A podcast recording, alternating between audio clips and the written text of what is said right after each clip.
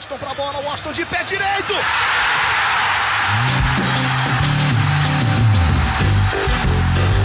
Está entrando no ar o podcast. Sabe de quem?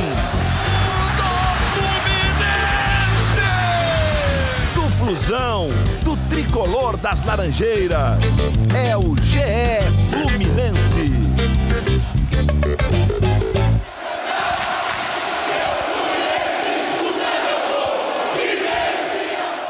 Alô, você ligado no GE. Globo e também no GE Fluminense. Está começando mais uma edição do podcast da torcida tricolor, edição 135, para a gente falar tudo sobre Fluminense 1, Santos 0. Mais uma vitória do Fluminense no Campeonato Brasileiro. O tricolor segue invicto na competição, agora na quarta rodada, com oito pontos ganhos na quinta colocação. Para falar sobre esse jogo e sobre tudo que envolve o Fluminense nessa semana, eu chamo um dos setoristas do Tricolor no GE. Globo, Felipe Siqueira. Tudo bem, Siqueira? Fala, Edgar, tudo bem? Quanto tempo, hein? Tava sumido aqui um tempinho porque tava de férias, dando aquela descansada merecida. E voltando agora, e bom, né? Voltando para comentar uma vitória do Fluminense, Fluminense começando bem esse Campeonato Brasileiro. Vamos nessa. Você falou que estava sumido, mas quem anda sumido também é Cauê Rademacher, que não aparece aqui há dois episódios. Não sabemos onde está Cauê. Aliás, se você souber, mande uma mensagem para a gente no Twitter, Hashtag onde está Cauê? Não temos Cauê, mas temos Gabriel Amaral, a voz da torcida tricolor. Tudo bem, Gabriel? Bom momento, tudo bem. É, fica aí a pergunta né, sobre o Cauê da Rademacher. Se avistá-lo, mande fotos, mande vídeos, mande abraços para Cauê, porque Marco Felipe pegou tudo ontem, com as mãos. Né? Com os pés foi. Né, mas enfim, com as mãos foi importante, foi isso. E o Fluminense, ainda invicto no Campeonato Brasileiro, só perdeu um jogo de Brasileirão nesse ano. Olha que curiosidade, né? Enfim, estou feliz com isso. Mas a atuação, né? A gente discute a atuação no programa. Vamos falar sobre isso. Fluminense, como você falou, são 13 jogos de vencibilidade no Campeonato Brasileiro, né? Somando aí o Brasileirão 2020 e o Brasileirão 2021. Ontem, vitória por 1 a 0 sobre o Santos de Fernando Diniz, o velho conhecido da torcida tricolor, comandou o Fluminense em 2019 e o jogo de ontem teve a cara do Diniz, né, Gabriel? Aquele Santos com posse de bola foi 70%, né? 69% do Santos contra 31% do Fluminense. 18 finalizações do Santos, placar final 1 a 0 Fluminense, 3 pontos na conta do tricolor. O que você achou do jogo, Gabriel? O que você achou da atuação? Você começou falando aí que a atuação não foi tão boa. O Fluminense é, sofreu um pouquinho, né? O Santos teve muitas finalizações, Marcos Felipe é, fez grandes defesas, garantiu ali o zero no placar, e o Nenê marcou um golaço no segundo tempo para garantir a vitória do Fluminense. Qual é a sua avaliação dessa partida? Muito a cara do Diniz, mas vou te falar, é, é, assim, cara do Diniz pelo lado do Santos, né? Eu, eu até abordei bastante isso antes do jogo, de que é, é o jogo de encaixe, né? O jogo entre Diniz e Roger era um jogo de opostos, ou seja, se é um jogo de opostos, é o que um mais quer no outro. É, só que acho que para para Diniz é um pouco mais complicado, até pelo momento o Roger está mais tempo no Fluminense, Roger tem trabalhos mais sólidos do que Diniz, isso é um fato. E a gente viu isso no jogo mesmo, porque apesar de ser o roteiro clássico, aliás, o, o cenário clássico do time de Diniz, né, para o Santos, 70% de posse de bola, trocentas finalizações, 1 a 0 para os caras eu achei que ele até jogou melhor no primeiro tempo do que o Fluminense. É, é, gente, o Fluminense teve a, aquela chance ali com oito minutos, né, a cabeçada de Caio Paulista na trave, e diria eu que foi a melhor chance criada pelo Fluminense no jogo. Ah, mas e o, e o gol, Gabriel? E o gol? É, o gol não foi necessariamente a chance. A chance que o Fluminense criou foi o cruzamento para a área. Quem cria a chance é Felipe Jonathan com assistência para Nenê. É, é, porque estava tudo ali com oito minutos, né? A roubada de bola, a subida do bloco, pressionando o erro do jogador do Santos, Lucas Claro desarmando bola no campo ofensivo, era tudo que a gente imaginava que o Fluminense ia fazer. Vai subir o bloco, vai complicar a saída de bola de Diniz e o Fluminense vai roubar a bola e fazer o gol. E não aconteceu. O Fluminense não conseguiu subir mais a marcação. É, Iago jogou à frente até, por várias vezes, jogou na frente com o Nenê um pouco mais atrás, é, é, é né, para justamente ter mais mobilidade de marcação. E não funcionou tanto, e o que a gente viu foi o, Santos pressionando mais. Mas, assim, se esse é o copo meio vazio, e o Fluminense tem dado muitos jogos é, com copo meio cheio ou meio vazio, né, dependendo por onde você olha, o copo meio cheio segue. Mais uma vez, o Fluminense não faz uma grande partida, Mas quando tem a chance, tem um jogador decisivo. Se a gente já viu algumas outras vezes, né, no, no jogo passado, o Fluminense teve uma chance, porque a outra foi um cruzamento que a bola bate na mão do, do jogador do, do Bragantino e empata um jogo. Dessa vez a mesma coisa. O Fluminense tem uma, duas chances e ganha o jogo. Até tem um comentário do PVC na transmissão do Premier que fala isso. Tem alguma coisa a mais aí. Não é possível que o Fluminense não tenha as melhores chances do jogo, tenha menos posse de bola e continue sem perder. Não é o, famoso é, é, o gol cagado, a sorte. Assim, não, não dá para se manter 13 jogos invictos só com isso. Isso já foi falado com o Odaí, já foi falado com o Marcão, agora está sendo falado com o Roger às vezes que o Fluminense ganha na sorte, mas, meu amigo, se o Fluminense ganha na sorte desse jeito, ele vai ganhar na Mega Sena sem apostar. Praticamente isso. Porque o tamanho da sorte está inacreditável. Mas é, a, a, minha visão de jogo foi muito essa. O Fluminense é, é, é, soube jogar este jogo. E eu tenho isso como um, um, elogio, apesar das críticas de soube jogar, mas foi pressionado além da conta. É, é, acho que a gente vai falar depois né, dos, dos jogos seguintes, mas os dois próximos jogos não são de times que costumam dar os moles que o Santos deu ontem. Foram alguns, e o Fluminense aproveitou a maioria desses. aproveitou, né? O principal mole que o Santos deu com a bola de Nenê. Mas na parte defensiva, teve um problema para marcar um time que é muito bom de ataque, mas é ruim de defesa. Eu acho engraçado quando falam que o Fluminense tem muita sorte, né? Falavam isso do time do Odair. Ah, o Fluminense está jogando bem, ganha na sorte. O Fluminense lá ganhando, chegou na Libertadores, com o Odair e com o Marcão. Agora, a mesma coisa, ah, o Fluminense tem sorte de ganhar esses jogos. Não é sorte, gente. Não é possível que seja só sorte tipo, tá 13 jogos na Série A do Campeonato Brasileiro, tá nas oitavas da Libertadores, um grupo que não era fácil, do Brasil, enfrentando um adversário na fase anterior, que provavelmente era o adversário mais difícil que podia se enfrentar. Enfim, é, não pode ser só sorte, né, Siqueira? E ontem a gente viu, mais uma vez, um Fluminense que aproveita as chances que tem, é, sabe sofrer, sabe se defender. E ontem, curiosamente, contra o time do Diniz, foi engraçado ver aquela saída de bola do Diniz ali, né, com o goleiro, bem levando a pressão, o Fluminense pressionando no campo de ataque ali, muitas vezes quase na linha de fundo do Santos, para tentar roubar a bola, conseguiu algumas vezes. E nessa chance que o Gabriel falou, a melhor chance ali criada pelo Fluminense no jogo, foi justamente numa saída errada do Santos, né? O zagueirão tocou errado, Nenê cruzou, Fred ajeitou, caiu o Paulista na trave, depois o cruzamento do Gabriel, o Caio quase fez o gol. O que você achou da atuação do Fluminense e de enfrentar esse time do Diniz? Como você até falou no início, é, não é só sorte né, que, que faz o, o, os times ganharem. Que, é, a sorte também acontece num jogo ou no outro, mas também ela não dura, principalmente um campeonato de 38 rodadas como brasileiro, o suficiente para o, o, time se classificar para uma Libertadores na sorte. Tem competência, tem trabalho. É, com o Odair no, no, na temporada passada, o Fluminense era um time é, que se buscava se fechar bem e tinha como principal arma até mais as bolas paradas, o jogo aéreo, do que uma construção. Com o Roger, é, não é igual ao time do Odair, né? O Fluminense também busca é, ter uma consistência defensiva, mas busca construir um pouco mais, é, trabalhar um pouco mais, tanto que os gols de bola aérea caíram é, em relação a, ao time do Odair. Mas, assim, o Fluminense tem seus méritos, é, vai conquistando resultados com seus méritos. Nesse jogo especificamente contra, contra o Santos, eu acho que o Fluminense acabou é, construindo até pouco e se expondo é, mais do que o necessário. Tanto que o Marcos Felipe foi um dos grandes nomes, talvez o, o grande nome da partida, é, com oito defesas no total, né? Três delas, pelo menos, três delas é mais difíceis, né? Ali, que, que poderiam gerar gol. É, eu acho que o, tudo passa muito é pelo duelo tático ali do, do Diniz e o Roger, como até o, o Gabriel salientou, né? O, e a entrevista do Roger foi interessante, que o Roger falou, é, para quem gosta dessa parte tática, assim, o Roger falou bastante de, dessa questão tática. E o time do Diniz é aquilo. O time, o Diniz gosta de, de impor, né?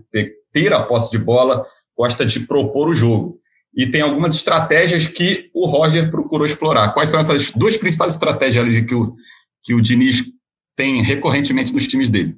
É chamar o time para o campo de jogo, o Roger falou bastante disso na, na, na, na coletiva, chamar o time para o campo de jogo para tentar quebrar as linhas no campo de defesa dele e sair para o ataque, e também é, concentrar jogadores, muitos jogadores num setor ali do, do, do campo e tentar inverter a bola para pegar o time é, adversário com menos jogadores no outro setor de campo. O Fluminense estava atento a isso, tentou é, trabalhar essas coisas.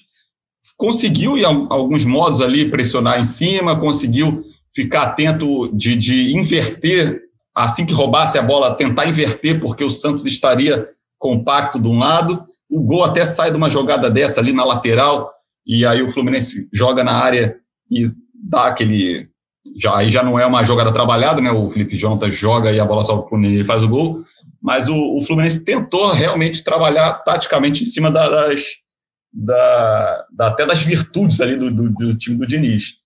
Acabou que no resultado saiu é, é, vencedor, né?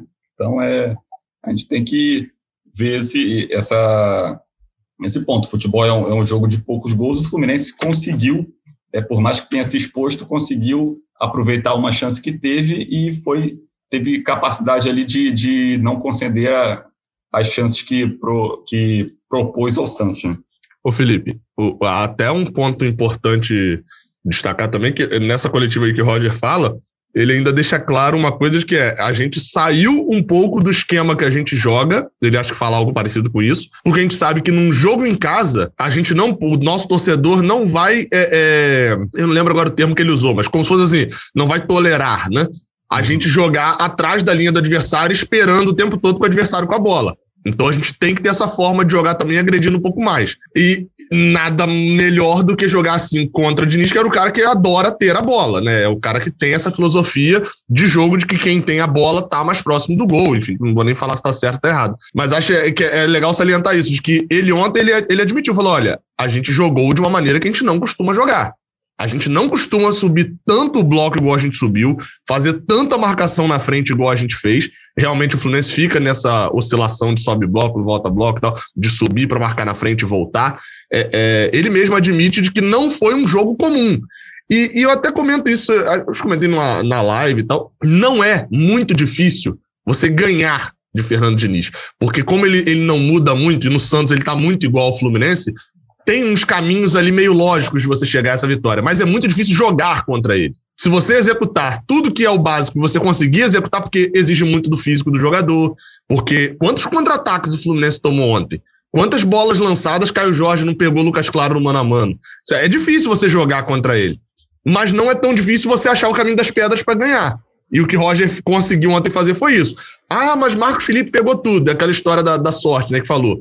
Quando é um jogo, quando era o Dair lá com um, dois, três jogos, você até entende, pô, o jogo mesmo quarta-feira, é, é, domingo contra o Bragantino, poderia ser enquadrado com isso. O Nenê foi chutar uma bola para a área, a bola bateu na mão do cara. O cara subiu com a mão para o alto. Isso pode ser enquadrado ali como um erro do adversário que vem como sorte para você. Aí agora é o que Edgar falou, né? Você tem sete, oito meses já disso. Pô, não dá para ser sete, oito meses só contando com isso, né? Tem coisas pontuais. Mas acho que teve isso também de Roger mudar um pouco o jeito de jogar. E eu gosto disso. É, é... Não pode falar. Essa parte da coletiva que você falou foi interessante também, que ele falou que é, a torcida, se, tendo torcida, naturalmente a torcida vai ficar é, tipo, estimulando o time a pressionar o tempo inteiro. Ele falou, não dá para pressionar durante os 90 minutos. A gente tentou é, revezar né, uma marcação em cima ali sob pressão do Santos. E também às vezes a gente recuou bastante ali para fazer um é, esperar o, o, o Santos no, no, próprio campo. E é, meio que ele é, está jogando sabendo também jogar sem a presença do público ali né? Vamos ver também como é que um Fluminense se comportaria com o público também. É interessante. Para mim a torcida sempre ajuda sempre apoia sempre motiva os jogadores ali mas tem essa questão também. O jogo é, muda, né? É mais um campeonato muda. atípico, né? Mas, de novo, mais uma temporada atípica. E o, você falou do Diniz, né? O Diniz, assim, é, ele, por mais que ele, os times dele pro, é, promovam um futebol bem interessante, vistoso de ver, tem algumas é, deficiências ali, algumas recorrências no time dele ali que é, às vezes no, fazem, podem explicar essa falta de, de resultados mais expressivos, assim o, o, time do Diniz, ele. Eu, eu acompanhei o Diniz aqui de perto também, cobrindo o Fluminense, eu cobri toda a passagem do Diniz no Fluminense. O time do Diniz, ele, ele não tem uma transição rápida, ele, ele sempre se baseia nessa posse de bola, então ele fica tocando a bola e aí o, o adversário se consegue se recompor bem. E aí, isso que explica a posse de bola grande dos times de Diniz, porque ele faz o adversário, deixa o adversário se recompor, depois fica trocando bola em busca de espaço. E aí, quando ele sobe o bloco todo lá para o campo do adversário, ele acaba é, se expondo também atrás. Então, é o que também explica esses gols de contra-ataque que o Diniz sempre levava e esses números que acabam, acabam parecendo, é, refletindo também nessa, nessa, nesses números de ontem, que é a posse de bola muito maior do Santos, 70 a 30, muitas finalizações do Santos e o placar 1 a 0 para o time adversário, no caso, o Fluminense. Esse Fluminense atual aí, né, 2020, 2021, é meio que o oposto dos times do Diniz, né? O Diniz no Fluminense, né, os times dele normalmente jogam bonito, mas tem dificuldade para pontuar. Muitas vezes é, perdem pontos mesmo jogando bem, né? O Fluminense 2019 era assim. Eu falei no podcast passado que eu gostava do estilo Diniz, mas em certo momento eu não conseguia mais defender a falta de resultado, né? Não tinha como. É, já o Fluminense atual é um time que nem sempre joga bem, mas está sempre pontuando. Era assim com o Dair, era assim com o Marcão, tem sido assim com o Roger. Eu queria pegar dentro dessa ideia uma tweetada aqui do nosso companheiro Vitor Lessa, da Rádio Globo, que ele postou após o jogo, ao que eu concordei. Ele falou o seguinte: jogando bem ou mal, o fato é que hoje é muito difícil ganhar do Fluminense. Um time que vem de caro qualquer ponto perdido. Mas é preciso ficar atento, porque uma hora a eficiência do ataque pode dar um tempo, a bola pode não entrar e as críticas vão surgir como se fosse algo surpreendente. Não seria nada absurdo o Santos ter vencido a partida, assim como não é nenhum absurdo a oscilação da equipe do Fluminense. E se a oscilação vem com pontos, ótimo, mas repito o que venho falando. Acho que o Roger demora muito a mexer, porque invariavelmente quem entra, entra pouco acrescenta e não melhora o time. Não é justificativa, apenas uma reflexão tentando pensar com a cabeça dele. De fato, é, as mudanças do Roger nem sempre dão um efeito, mas é bom a gente poder estar debatendo isso, né, Gabriel? Enquanto o time está vencendo. Tem erros, tem problemas a consertar? Tem. Mas é sempre melhor debater num momento de alta, né? Não, sem dúvida. Sem dúvida. Até, até pegando assim o momento de, de, de alta e de, eh, juntando dentro e o fora de campo, até, até quando você falou assim, eu até eu, né, evito muito falar o futebol bonito, né? Porque eu acho que a, a beleza do futebol é até meio relativa, né? Assim, Diniz pegou essa peixe aí do futebol bonito e tal, mas eu acho que é, é, talvez eu uso mais o futebol ofensivo. Diniz é o cara que quer propor jogo. E Roger é o cara que é o inverso, né? É o, é o cara que quer. É, eu até brinco sempre disso. Teve uma pergunta numa coletiva que foi perguntado, não lembro necessariamente qual era o assunto, que foi perguntado para Roger: Roger, como que você vai fazer para atacar? Tá, tá, tá, você vai usar alguma coisa de ataque? Ele fala: quando eu boto o jogador aqui para roubar a bola, ou seja, a prioridade dele é como ele rouba a bola para depois ele pensar no ataque. Então, essa prioridade primeiro de destruir o adversário para depois pensar em como construir. E aí, assim, beleza, tem gente que deve olhar e vai falar: meu Deus, esse futebol de Roger é sensacional, olha como o time sai rápido e tal. Mas é um futebol realmente que não é. O futebol de Roger talvez não seja muito aquele que o torcedor do Goiás ontem estava assistindo o jogo para poder ver, né? É, agora, em relação a resultado, é muito isso, e mesmo que o Vitor Lessa falou: é você estar no limite.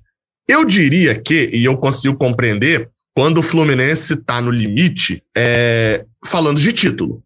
O Fluminense hoje tem pontuação, que se você for ver na média, vai bater mais ou menos uma pontuação de brigar por título. Eu sei que são quatro rodadas, é, é, é, um muito pouco, etc. É claro, mas é o que eu tenho também para poder argumentar. O Fluminense precisa, com o elenco atual, com o gasto atual, com o planejamento atual, para ele brigar por título, ele vai ter que estar tá no limite. Então ele vai ter que ter atuações como a de ontem, em que não jogou bem, tenha um goleiro que vai pegar tudo e um cara na frente que vai fazer na única oportunidade. Para brigar por título, o Fluminense não vai poder ter, vai precisar ter mais jogos como o Santos e menos contra o Bragantino. Para brigar pela Libertadores, te permite algumas oscilações. É, e é que eu acho que é a realidade do Fluminense, né? Como a gente viu no ano passado, aquela sequência ali, duas vezes na mesma época, né? A sequência ali Flamengo, Corinthians, Atlético Goianiense, São Paulo, que o Fluminense acabava indo, indo mal. Esse time, especificamente, esse negócio de vender caro derrota, tem alguma coisa a mais ali de vestiário, de empolgação e etc. E tem alguma coisa também tática. E isso é, é, é nítido. O Fluminense morre depois das substituições ofensivamente, porque sempre são, sempre saem os quatro jogadores da frente. Isso sempre acontece. Todo jogo. É muito raro a gente ver um jogo em que não teve a substituição de Nenê, Fred dos dois pontas. E falta, assim, falta nível técnico, isso é, é claro, e às vezes mesmo falta o poder de definição. Por mais que Abel Hernandes tenha muitos gols, ele não é o centroavante igual o Fred, que você dá três bolas nele e ele vai guardar uma ou duas. É, é, o, normalmente o meio-campista que entra, seja Ganso ou seja Casares, não é o jogador que você vai dar uma bola no pé dele, ele vai dominar, bater de fora da área e fazer o gol. São jogadores mais de passe do que de finalização, diferente de Nenê. Os pontas que estão entrando hoje também não são jogadores de definição, nem Luiz Henrique nem Kaique. Então o Fluminense perde um poder de fogo de definição no ataque. E realmente, é, é, não sei se Roger pensa necessariamente nisso na hora de mexer, mas quando ele faz essas quatro mexidas, o Fluminense normalmente morre em campo, é, é, ofensivamente, né? Para de criar jogadas muito perigosas. Não à toa, o único jogo em que o Fluminense vai buscar o resultado no finalzinho e tem uma pressão ofensiva das últimas partidas é justamente o jogo que Nenê entra no segundo tempo, e, e, e não que seja determinante, mas é um, um, fator importante. Então acho que o Fluminense perde esse poder de fogo na reta final de jogo. Não sei se Roger atribui a isso, a demora a mexer, a essa perda de poder de fogo. Não sei se é uma questão técnica mesmo, dele não querer desmontar o time por um todo, mas concordo, essa demora para mexer talvez. É, assim, talvez a resolução para esse problema seja testar novos jogadores. Luiz Henrique não vem jogando muito bem, você tem outros jogadores para jogar ali, mas assim, a primeira opção de Roger hoje, acho que depois dessas sequências, é Luca, né? Então, não sei se o torcedor quer muito testar outros jogadores, não. o, o Fluminense, o Fluminense é, tem se notabilizado desde o ano passado por ser um time muito competitivo, né? Pode não ser um futebol tão vistoso quanto era da época de, do Diniz, mas é um futebol que está trazendo resultados e é competitivo. É um time que não desiste até o último minuto.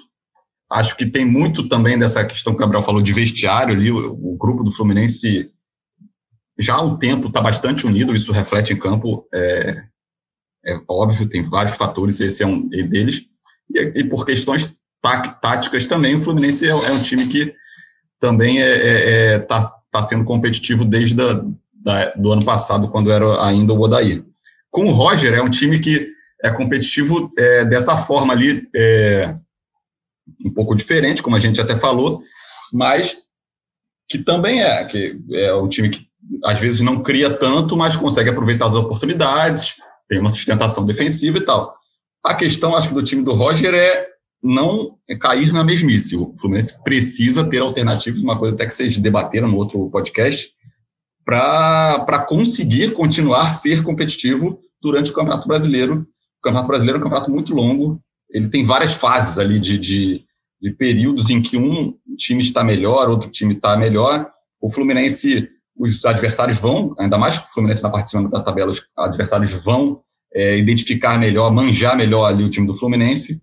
Todo jogo, claro, o, o Fluminense vai ser estudado pelo adversário, mas é, vai começar a ficar muito manjado se ele jogar sempre da mesma forma, e eu acho que o Roger acaba sempre é, repetindo a mesma forma. Ele mudou essa forma, ele encontrou esse melhor formato ali é, para o time ali depois ali daquela naquela reta final da, da, da, fase de grupo da Libertadores, mas tem repetido dessa forma, que é, é o quê? É, recuou um pouco mais o Nenê para dar uma sustentação maior ali no meio de campo, com o volante com, com o Martinelli e o Iago, e abusa e usa ali dos, dos pontos do Caio Paulista e do Biel, e depende ali do, do, da categoria, da qualidade técnica do Fred lá na frente, do Nenê também na, na em questão de finalização e de cruzamentos. Então, é, é, o Fluminense ele depende muito desses dois pontos, principalmente, estarem jogando muito. Que, e quando eles não estão jogando muito, que era o caso do Kaique e Luiz Henrique, quando eles foram sacados, o Fluminense cai de rendimento.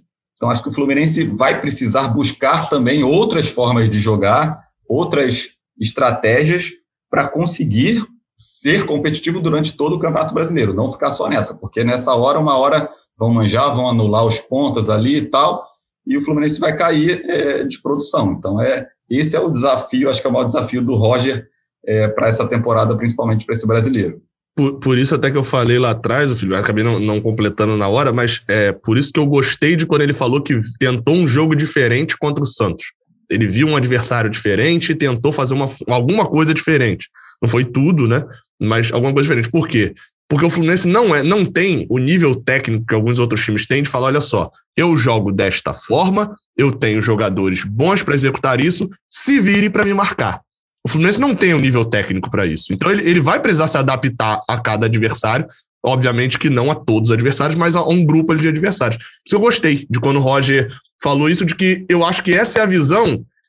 É com isso que o Fluminense tem grande chance de ir para Libertadores e pode, por algum ali, a contagem de coisas, tem uma mínima chance de, de disputar o título para mim. É, a, a, se tem uma chance de disputar o título, não é impondo o seu jogo o tempo todo. É se adequando ao adversário. Estava lendo aqui no Twitter as mensagens que os amigos internautas mandaram para a gente depois do jogo. Tem pelo menos duas pessoas falando aqui no, no fator sorte, né? Marco Aurélio. Essa vitória se deveu mais à sorte do que algum mérito do Fluminense, não concordam? Mais uma vez estou preocupado. E o FGVM falou o seguinte: até quando a sorte vai sorrir para a gente? Sinto que esse time pode conseguir muitas vitórias, mas para ser campeão ainda faltam algo a mais. Sinto o Roger muito acomodado com o estilo de jogo, mas é quase impossível ser campeão desse jeito. Podemos chegar longe, mas uma hora o acaso acaba. E o Alexandre Moraes falou o seguinte: Marcos Felipe estava inspirado com a renovação de contrato, e o Nenê tira onda por causa desses jogos. Como está o John Kennedy? Aí a gente pergunta para o Felipe Siqueira, nosso setorista. Porque o Luiz Henrique está uma draga. John Kennedy tá, já está apto a voltar, Siqueira? Porque ele não foi relacionado ainda, né? Rapaz, me pegou, tô voltando de férias, calma. Ô, oh, rapaz, tem que saber, tem que estar antenado. Não tô, tô falando sério agora. Ele, não tô tão antenado em todos os casos. Assim, eu acho, cara, que ele ainda vai esperar um tempo para voltar, porque foi o caso mais é, severo de, de Covid no elenco do Fluminense. Ele ficou é, quase um mês afastado dos treinamentos e a, o recondicionamento físico demora ali. É, não sei se ele seria também uma opção para substituir ali, para ser uma alternativa no lugar do Luiz Henrique, porque são posições bem diferentes, né? O John Kennedy é mais um atacante, um centroavante ou um segundo atacante, teria que mudar um pouco a formação, ou no lugar do Fred do Abel, ele ficaria muito atrás na fila, né? O Fred e o Abel, apesar de não ter ido tão bem. E o Bobadilha. É, ele, ele, eles estão na frente do John Kennedy, é, mas também eu acho que o Luiz Henrique está muito mal, ele caiu muito de produção, muito, muito. É, as duas últimas atuações dele foram muito abaixo. E aí eu, e é o que eu falei, se o Fluminense não tiver pontas jogando muito bem, uma hora cansa, que são as duas posições mais é, exigidas né, no, no, nesse time do Fluminense. Todo, todo jogo tem que ser substituído, os dois jogadores de lado ali, né?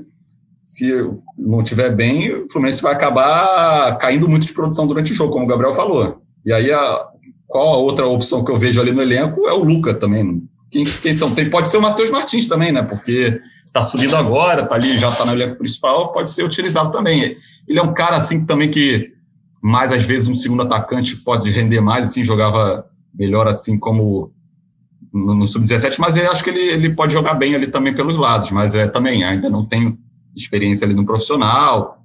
Não é uma certeza, né? É, não é uma certeza. Teria que se adaptar rapidamente, mas é o Fluminense precisa ter mais alternativas pelo lado, não pode ser só o Kaique e o Luiz Henrique, porque se um não tiver bem, cai bastante mesmo. Sabe o que eu estava pensando aqui agora, Gabriel? É, o Nenê teve participação decisiva nos últimos três jogos. A gente for lembrar, semana passada, o Fluminense se classifica na Copa do Brasil. Derrota por 2x1 um Bragantino. Gol de falta do Nenê que garante a classificação naquele jogo, né? Uhum. Depois, no empate contra o Bragantino, ele entra no segundo tempo e participa do lance do pênalti, né? Ele que chuta a bola que bate na mão do jogador do Bragantino. Tem que ser que e você ontem... fosse falar que a participação decisiva nesse outro jogo foi ele não bater o pênalti. Aí a maldade é sua. Eu tô só levantando os dados. tô brincando. É...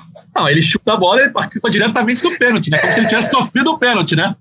de certa forma. É, aí, eu, aí eu acho que, que é aquela meio que aquela. É, é, a galera brinca muito, que eu falo isso muito lá no canal 20, que é o, o efeito do viés de confirmação, né? Que é, é assim, eu vou achar. Porque ele chutou a bola para a área, né? Até eu vi alguém comentando em Twitter, alguma coisa, e falou meio assim: vocês já pararam para pensar, é, revendo o lance, né? Que se o jogador do, do Bragantino não sobe com a mão para frente a gente ia perder aquela bola que o Nenê tava cruzando uma bola na área do meio não. de campo. Não, não, não, não, calma aí. Calma aí. Ele não tava no meio campo. Ele tava não, chutando é, a bola pro é, gol. Eu acho que não ia dar em nada. Foi um cruzamento, não foi, não? Eu acho que ele tava chutando a bola no gol. É, com essa impressão. Assim, eu, eu, eu, concordo com você no. Ele participa. Ele participa do lance Se ele decisivo. cria, é. Se ele cria, é outra, mas ele participa, é. eu concordo. Não, ele faz o gol da classificação, gol de falta, que ajuda a classificação do Fluminense. Aí sim, aí sim. Participa da jogada decisiva do jogo e ele faz o gol da vitória contra o Santos. Né? Pegando esses, esses acontecimentos, é um bom momento. Só que a gente sempre vê nas redes sociais a oscilação ali da, do ame ou odeio, né? Ou você ama o Nenê ou você odeia o Nenê. Nas redes sociais, pelo menos, é assim. É uma, é uma coisa com o Ganso, né? Nenê e Ganso despertam sentimentos parecidos na torcida. Tá como o Nenê joga muito mais, tá muito mais em, é, em evidência, digamos assim. Eu, eu diria que é, é, melhor você falar e o joga muito mais, joga mais vezes, que já te pegaram, é, joga, pescaram não. esse momento já para falar que você ama, não. ama Nenê eu, e automaticamente você odeia Ganso. Você é, é entendeu o que eu quis dizer. Quando ele joga muito mais, ele joga muito mais minutos. Sim, não estou comparando, não estou dizendo quem joga mais futebol. quem joga mais minutos. É o Nenê. E aí, como é que, que, você está achando da, da, da, perseguição que ele sofre nas redes sociais? É justa a torcida reclamar tanto do Nenê? Porque números, ano passado ele teve, esse ano não está igual ao do ano passado, mas ajuda. Nenê hoje merece o, o status que ele tem de titular absoluto? Essa é a minha pergunta. Eu, eu gostei muito, eu, eu, eu tô parecendo até entrevistado agora, gostei muito da sua pergunta, porque, não, porque eu, o status, a palavra status aí eu achei bem legal, que é, eu acho que Nenê tem que ser titular hoje do Fluminense, é um jogador importante, tem sido um jogador decisivo, mas talvez não mereça o status que tem, de ser um, um é, é, não tem na, na, falta de uma palavra melhor, eu vou utilizar intocável. Eu sei que não é questão de ser intocável, de que não pode tirar e tal, mas é muito mais uma questão de. To, o, o, não existe hipótese para mim hoje na cabeça de Roger, analisando de fora, ele não monta nenhuma alternativa de time sem Nenê de titular. E isso eu acho que é, pode ser danoso. É, realmente, Nenê é, é, se enquadra nessa discussão, né? É um jogador que, assim, vamos lá, se colocar como decisivo, vai pegar as últimas vitórias do Fluminense, Nenê participa decisivamente das últimas três vitórias do Fluminense, né? É, é, não, é, o jogo contra o Bragantino da ida até que nem tanto, né? É, é, agora, o, o, jogo das últimas quatro vitórias, você pega o jogo contra o River Plate aí também, né? É, o Cuiabá acho que não, né? O Cuiabá não, ele não participa do gol, ou participa.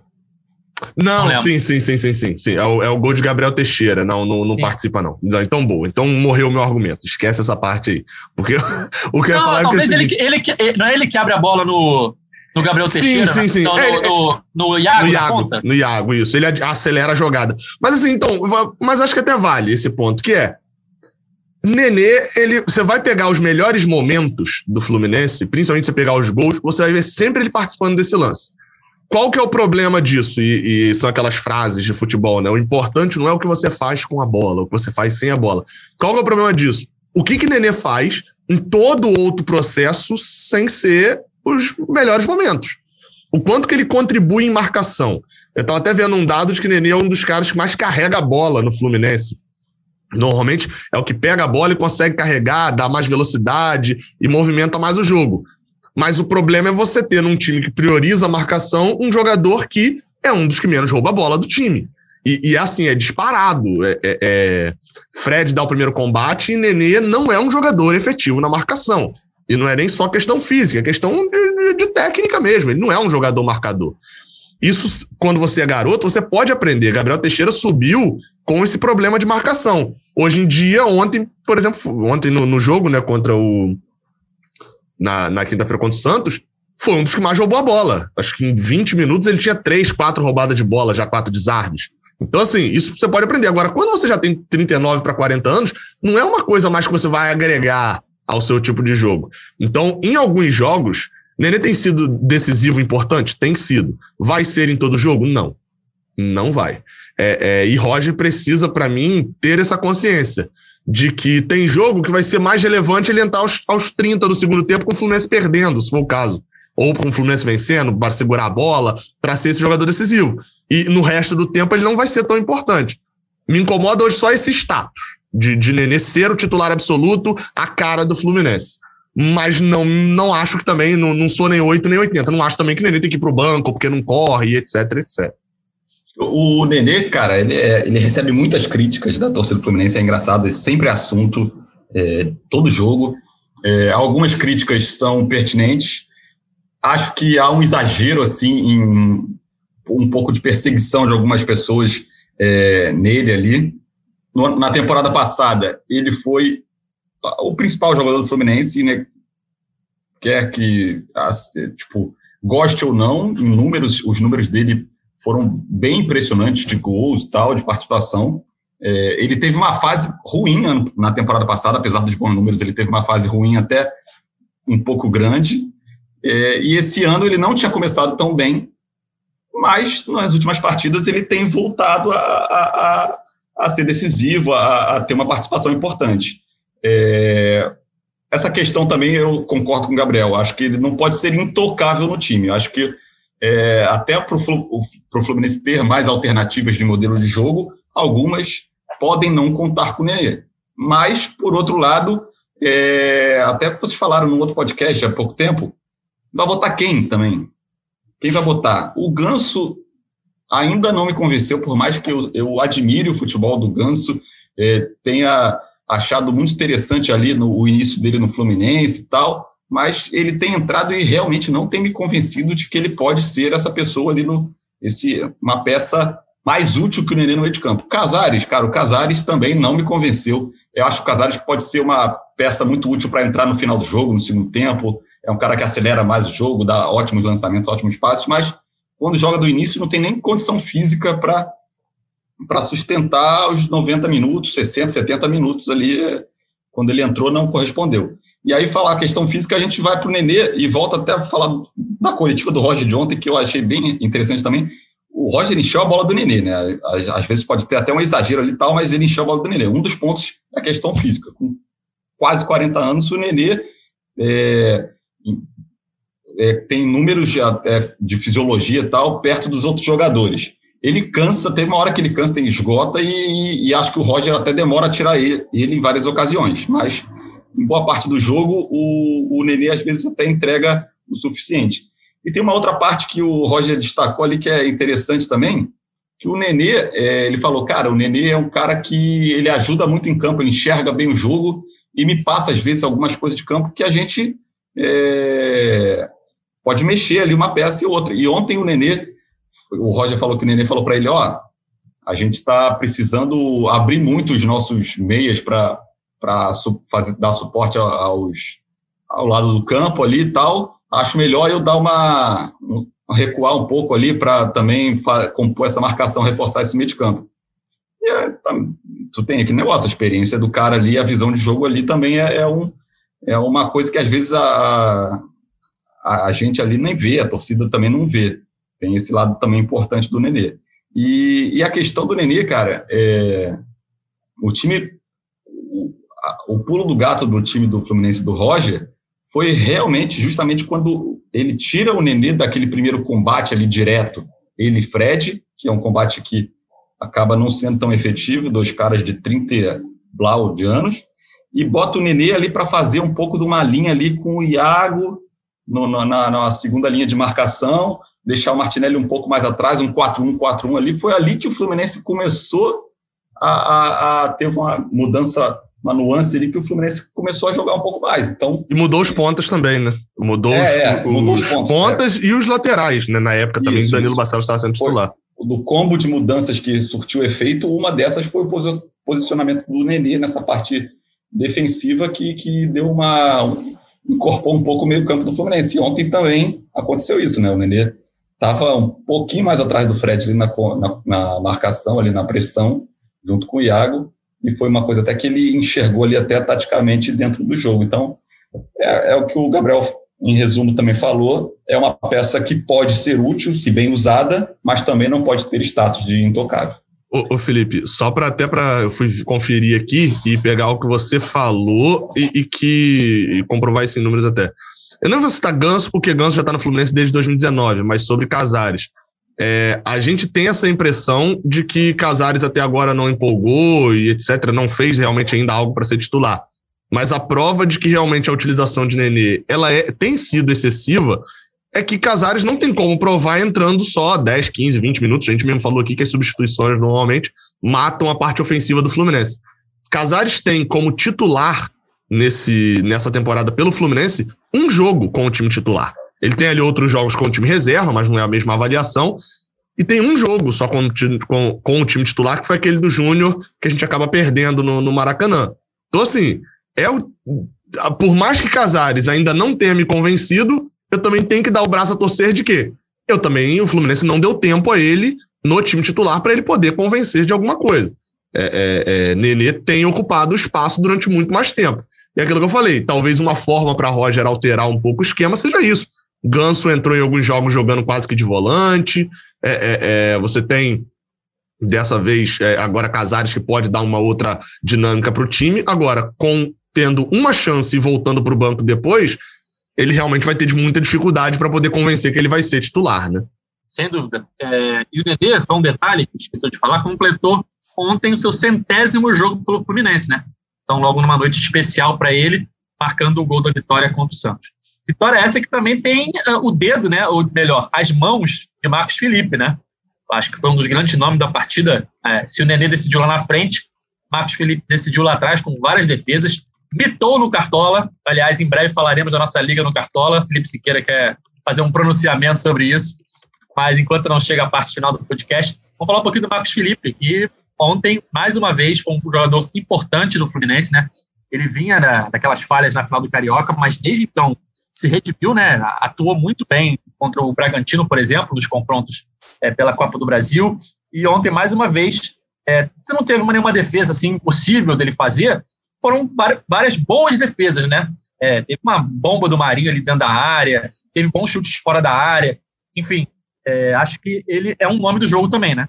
É, o Marcos Felipe, para mim, ali foi um dos grandes nomes da partida, talvez o, o principal, né? Ele fez é, três defesas importantes ali, uma um chute do Pará ali de, de, de longe, Pará pegou bem na bola ali, foi no alto, ele pegou, e depois, no segundo tempo, ali, dois chutes do Marinho, duas finalizações ali, uma até dentro da área, que o Marcos Felipe foi muito bem. É, a gente vem falando assim do Marcos Felipe, é um goleiro que ele deu mais segurança ao, ao time do Fluminense que o Muriel vinha dando.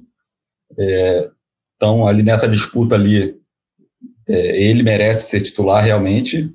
Teve um período curto ali de instabilidade na temporada passada, ali naquela época ali dos jogos Corinthians, outra derrotas e tal, mas se recuperou rápido. Nessa temporada, ele teve uma atuação muito abaixo, que acabou custando é, um título carioca contra um arquirrival, então isso pesa bastante. É, uma final de campeonato, ele falhou é, nos três gols, ele teve participação ali, falhas claras ou não ali, ele teve três participações que não foram, é, três participações negativas no, no, nos gols da, daquela final do Carioca contra o Flamengo. E mas reagiu rápido e já naquela no jogo seguinte contra o River Plate ele já fez defesas importantes. Então é, é aquela questão. Todo goleiro está tá sujeito a falhar. É, o importante é se redimir rápido. Ele está conseguindo e, e, né, nesse jogo contra o Santos ele teve uma participação é, muito importante ali. É, foi uma, da, uma das peças vitais para, para a vitória. É, ele, ele conseguir é, ter, dar uma sequência de boas atuações para poder apagar esse, essa final do Carioca aí e, e continuar firme no gol do Fluminense. É, eu até, já que foi bastante destacado positivo, a galera até sabe que eu gosto de Marcos Felipe. É, é, Para mim, já deveria ter sido efetivado como titular no início de 2020, quando ele termina 2019, começa ali jogando aqueles dois jogos. É, é e é, apesar de ontem não ter feito nenhum milagre, acho que a definição até essa, né? não fez nenhum milagre, mas fez várias defesas importantes algumas que, ah, é, essa era fácil. Ok, era fácil ele pegou, que bom, né? Na final contra o Flamengo é fácil, ele não pegou. Né? É, é, essa era difícil, pegou também. Ah, essa era fácil, mas foi só uma defesa bonita. Que bom, saiu uma foto bonita. O único problema, acho que teve, eu não sei explicar. Eu já pensei se é só um lapso que ele dá ali na hora, se é desconectado do jogo, alguma coisa. É que, de novo, num segundo jogo seguido, ele chuta mal para frente. Isso não era comum dele. Isso que é, é, é o que mais me estranha. É, contra o Bragantino aconteceu isso, a gente leva um gol num chute errado dele para o meio de campo. É, é, contra o Santos aconteceu isso mais uma vez. Dele dado, foram duas vezes até em que ele foi chutar para frente. Uma ele chutou rasteira, outra chutou bem fraco e deu a bola no pé do Santos. E eu acho estranho isso, porque isso não era muito. Eu lembro até de quando ele ganha a vaga de Muriel, ter muitos elogios por causa disso. Que, olha, a gente tem um goleiro agora seguro. É, é, Muriel era muito inseguro, tanto com a bola no pé, daquele chute para o meio né, da, do, do campo com a bola baixa, e tanto com a bola no alto. Toda saída de gol era um Deus nos acuda. Agora, com o Marcos Felipe, de fato, a saída de bola no alto continua 100% segura. Obviamente que uma hora vai acontecer um erro, mas a exceção confirma a regra. E agora, com os pés, o que eu tô achando estranho. Aconteceu isso já umas quatro, cinco vezes e, e, e não é do feitiço. Não sei se é uma coisa, um lapso que aconteceu, é um problema que aconteceu ali especificamente daquele gramado, de alguma coisa, mas acho que só tem esse asteriscozinho para colocar. Agora, de resto, uma partida boa que dá confiança, né? É bom ter um goleiro confiante e seguro, não ser. Se tem uma posição que é bom você ter um cara confiante ali, é goleiro e centroavante. O resto você consegue ajeitar num, numa jogadora. Agora, goleiro e centroavante tem que estar seguros e confiantes. É engraçado? É, ele costuma ir mal quando a bola está no chão, né? Quando a bola é recuada, a bola está no chão, ele tem que chutar a bola, ele não é dos melhores nessa, nessa questão, não. Mas quando ele tem a bola na mão e precisa chutar, é, faz a defesa e vai dar o tiro para frente, às vezes ele dá uma fatiada na bola, uma bola assim rasteira, quase rasteira assim embaixo, ele acha o ponta. Já é nível videogame. É nível é, videogame. Ele, ele acha o ponta, assim, com umas fatiadas de reposição de bola muito boas. Acho que ele fez uma Libertadores, eu vejo o Kaique. Enfim, vira e mexe, ele repõe a bola muito bem com os pés. Mas ele tá com a bola na mão, ele joga a bola pro alto e dá uma fatiada. Quando a bola tá no chão, eu acho que é um pouco de nervosismo, talvez. Porque ali, basicamente, quando ele tá apertado, no caso do gol do Bragantino, Ninguém esperava que ele lançasse algum jogador. Era só dar um bicão para o alto para alguém tentar brigar pela, pela bola no meio campo. Mas ele nem conseguiu, né? Porque a bola foi, foi alto o suficiente a ponto do jogador do Bragantino conseguir interceptar com o pé, né? Esticou o pé uhum. e conseguiu interceptar. Então ali ninguém está esperando muita coisa. É mais confiança mesmo para ele acertar esse quesito aí de conseguir sair jogando melhor, seja dando um chutão ou seja lançando algum outro jogador. É, hoje mais cedo, teve coletivo do presidente Mário Bittencourt, né? aquelas coletivas costumeiras, né? longas do presidente Mário Bittencourt. Mas dessa vez era para fazer um balanço, né, Siqueira, dos dois anos. Alguma coisa aí que vocês tenham a, a destacar dessa coletiva? O Siqueira fez a coletiva para o site, o Gabriel fez uma live no canal dele no YouTube. Destacar essa coletiva? É, foi, foi uma coletiva de balanço, né, de dois anos de gestão. É, primeiro ele fez uma explanação ali com slides, mais ou menos uma hora ali, é, falando de números, falando de números financeiros, é, questões de melhorias estruturais, destacou resultados do, do, do Fluminense ali, é, muita coisa também que, que a gente até tinha abordado, né, o, a Paulinha e o, e o Noel fizeram um entrevistão, estava voltando de férias, eu não participei, mas eles fizeram um entrevistão com o Mário justamente para marcar esses dois anos que a gente já estava pedindo essa entrevista com esse gancho há um tempo e muitos já tinham sido abordados ali. E aí o interessante é, foi que no final né, tem a, a abre para perguntas ali dos do, do jornalistas, né?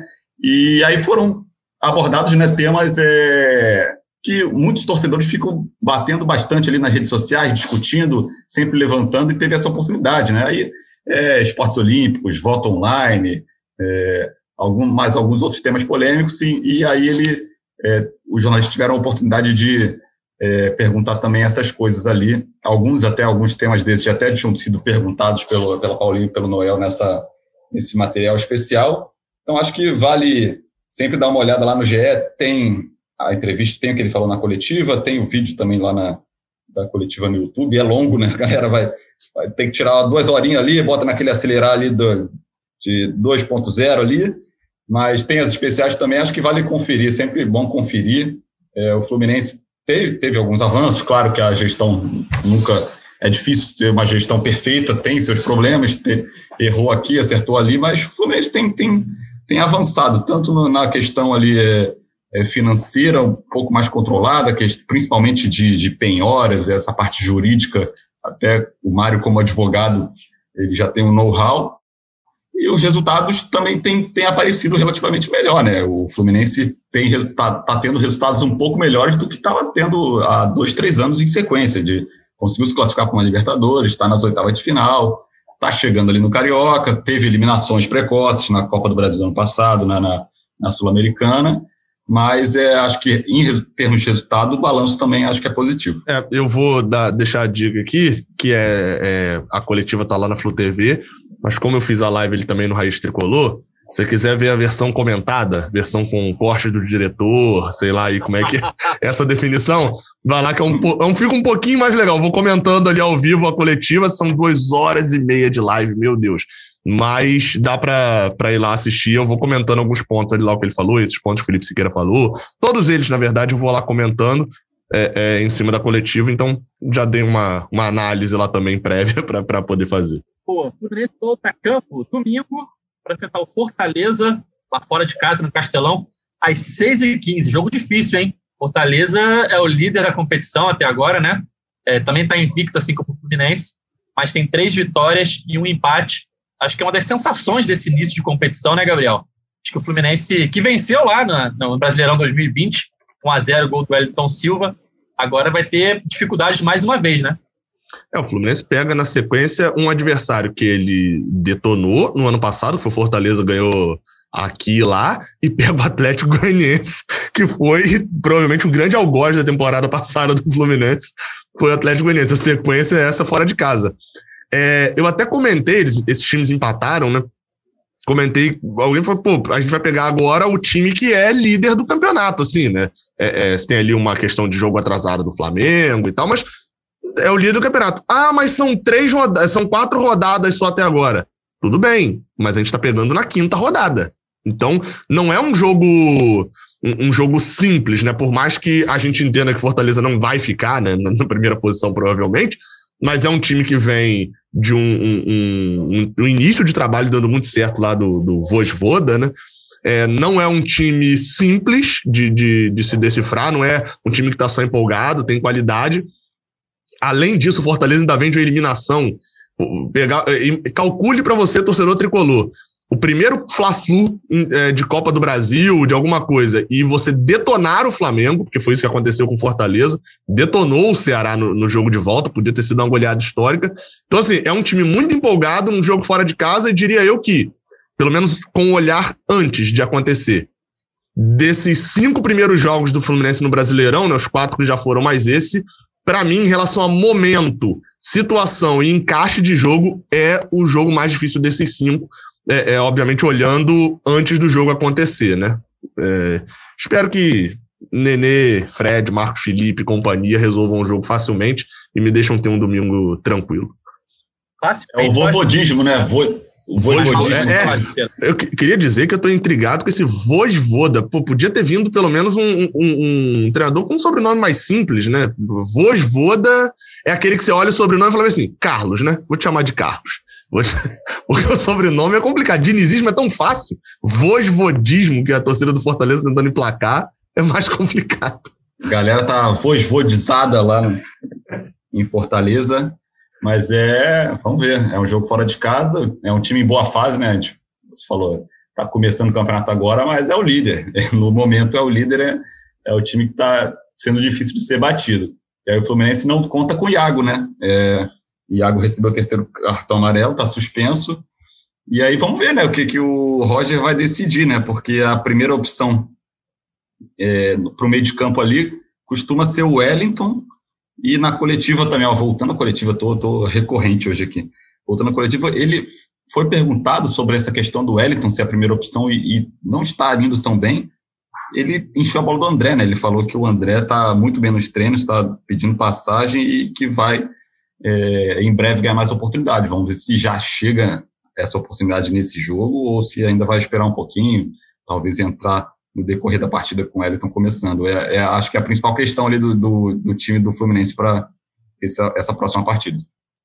Boa, só isso, só, só oh, oh, não, para sair do Felipe, que é acredito eu que Iago, mesmo, não sei, a falta que ele fez foi, foi meio, não, não me pareceu isso não, foi na frente da área e tal.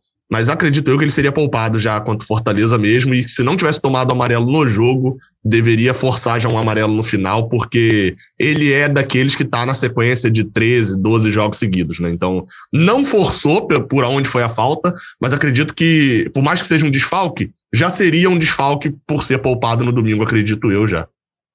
Boa. Estamos chegando na reta final do nosso podcast 135. Siqueira, faz uma apanhada da nossa Liga do Cartola. Estamos é, no meio do mês, né? Mas algumas rodadinhas aí, teremos o primeiro campeão do mês, primeiro convidado a participar aqui do nosso, nosso podcast. Eu sei que o seu time está bem colocado, hein? Vai tirar o nosso convidado? Vai ganhar essa parada aí? Edgar, vou falar uma coisa aí que um amigo nosso aí, participa de mais liga com a gente, sempre pergunta, Edgar, qual a sua posição no campeonato? Porque eu estou em oitavo no mês da nossa liga.